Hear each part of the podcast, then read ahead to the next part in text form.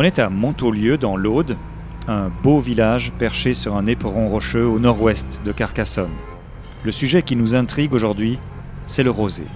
Nous sommes à la fin de l'été, les ventes de rosé ont explosé en Occitanie, mais ce sont plutôt les millions de visiteurs étrangers qui apprécient ce vin.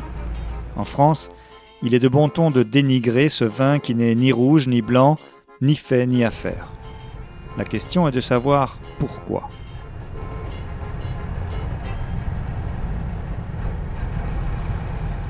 Je suis Jérôme Yagère. Je vous présente Itinéraire bis, un podcast de l'Indépendant sur les vins d'Occitanie.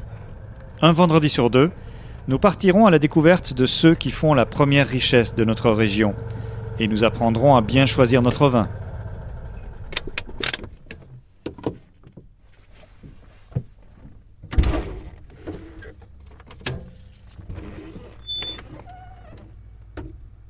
Il n'y a plus beaucoup de vignes à Montaulieu, ni d'oliviers, même si le mont des oliviers, monte au lieu, en était copieusement entouré pendant des décennies, et qu'il y avait une coopérative en bas du village. Cette coopérative existe toujours, mais ces cuves abritent aujourd'hui de l'art, de l'art brut. C'est la coopérative collection Ceres Franco. On y retrouvera peut-être un jour du vin, puisqu'il est question, dans quelques années, d'ouvrir un toit terrasse avec bar de dégustation.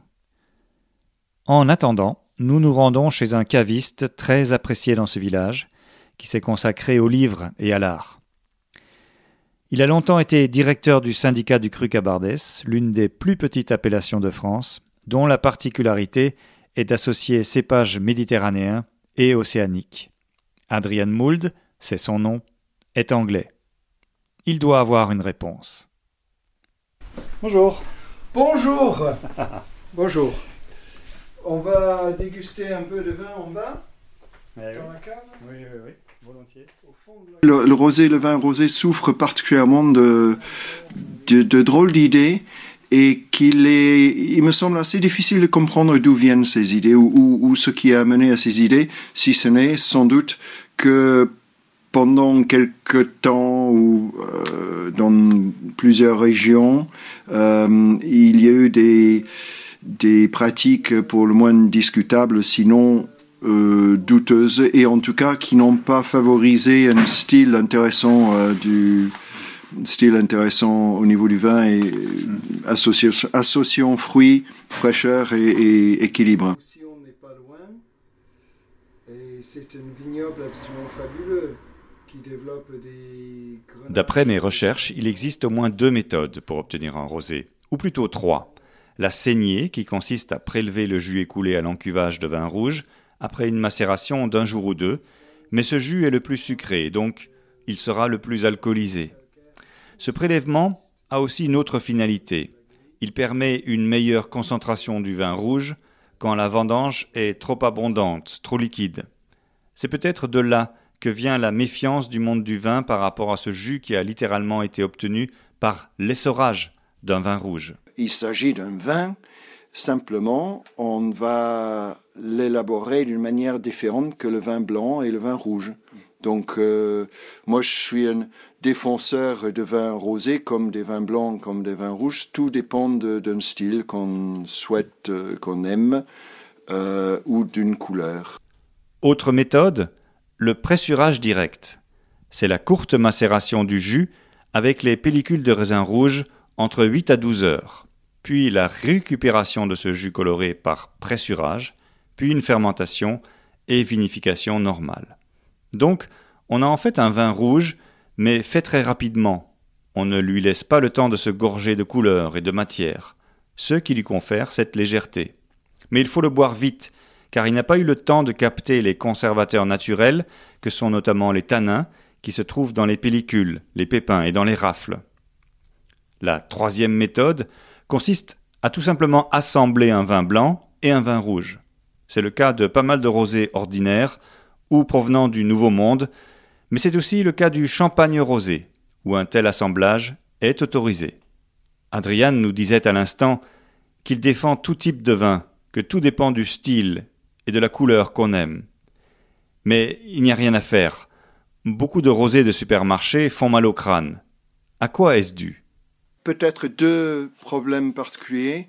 euh, d'une part, euh, ce qu'on va appeler du sucre résiduel, donc du sucre dans les rosés, ce qu'on peut appeler aussi techniquement des extractions assez lourdes euh, qui faisaient effectivement des rosés assez forts en couleur, un peu sucrés, et donc pour contenir le sucre, pour qu'il ne refasse pas un bombe en puissance, une, euh, un sulfitage qui, qui était euh, pas très bon pour la tête par la suite.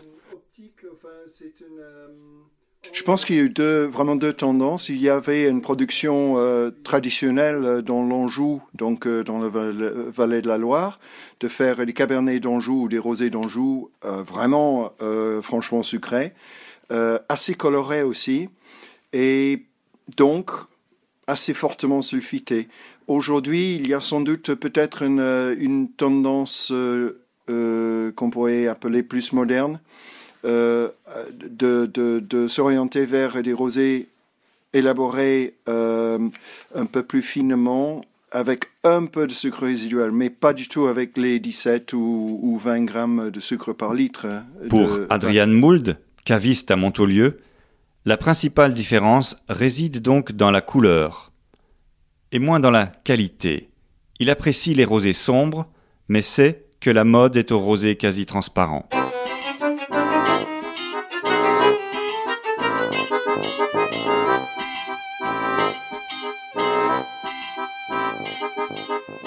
je trouve fascinant, absolument fascinant, une petite cave coopérative euh, au sud de Maury, donc euh, vraiment dans les schistes de, des, des, piémonts de- des Pyrénées, mais à 350-400 mètres d'altitude. Donc on est vraiment dans des, vigno- des vignobles qui apportent de la fraîcheur au vin. Une petite cave qui s'appelle la cave de Raziguer et qui élabore un rosé qui est, vraiment euh, moi, je le trouve fascinant au niveau de la teinte et de la couleur. C'est c'est pas rubis, c'est cerise claire, je dirais, Euh, et quand même une, teinte foncée pour un rosé, mais la saveur de ce vin, la fraîcheur, l'équilibre, une certaine complexité sans doute. Il n'est pas très fort. On, enfin, on accuse aussi des rosés de couleur foncée à être forts en alcool, ce qui était le cas historiquement. Maintenant, on gère, euh, les vignerons gèrent ça euh, d'une main de maître généralement. Et c'est un vin qui me fascine, qui est totalement à côté de la mode actuelle, mais euh, je le défends et j'aime bien prendre un peu le contre-pied de, la mode ambiante, de s'orienter exclusivement vers des vins rosés. Ensuite, en matière de vins rosés euh, plutôt clairs, euh, j'ai toujours un peu de mal à exclure des idées parce qu'il y en a tant, euh, un nombre illimité euh, de vins dans notre magnifique région Languedoc-Roussillon qu'il est plus difficile d'exclure des, possibilités que de les in- inclure ou d'aller chercher euh, d'autres. Mais je pourrais évoquer une, un rosé très euh, assez simple, mais avec une excellente qualité de fruits, qui est un rosé qui vient du domaine de Jouclary, euh, Conques-sur-Orbiel, donc c'est local, c'est dans le Cabardès, qui s'appelle le, Nord, N-O-R-E, en référence au pic de Nord. Euh, Pascal Janusine et le vigneron a sorti une, gamme de, de vins plutôt simple sur le fraîcheur, mais, très bien travaillé. Et j'aime le fruit, j'aime la fraîcheur de cette cuvée-là.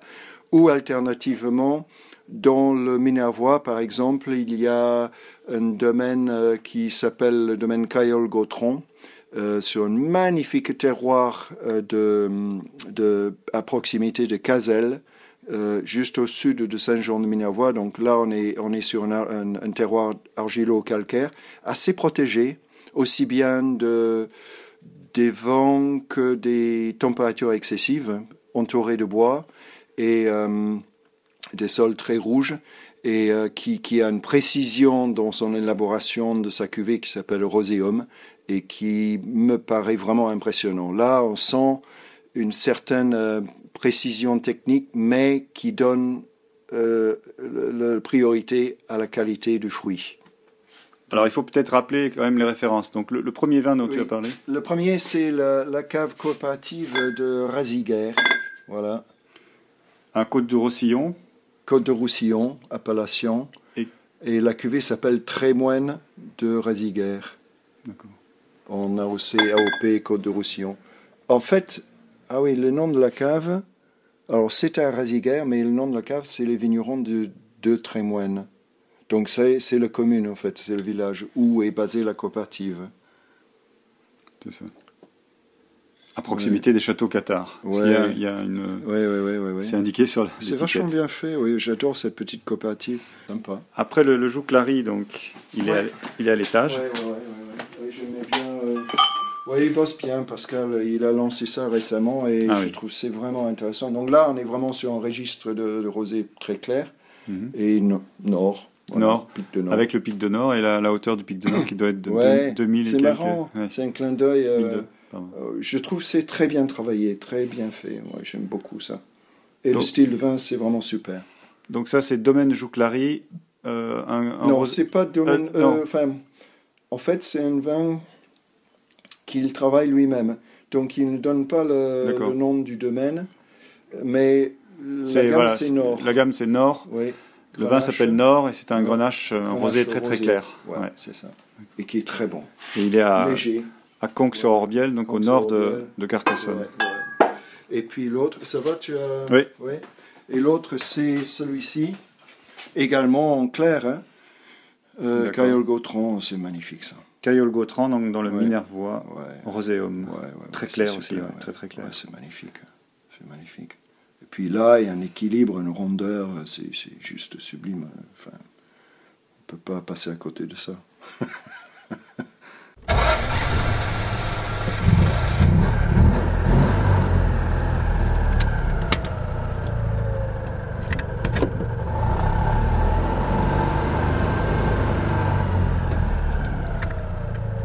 L'été s'achève, et avec les premières fraîcheurs, les chiffres de vente le prouvent, le vin rouge reprend ses droits. Cette discussion m'a donné une idée d'enquête sur les degrés d'alcool dans le vin. J'ai rencontré pas mal de gens qui s'intéressent d'abord au degré d'alcool pour juger de la qualité d'un vin.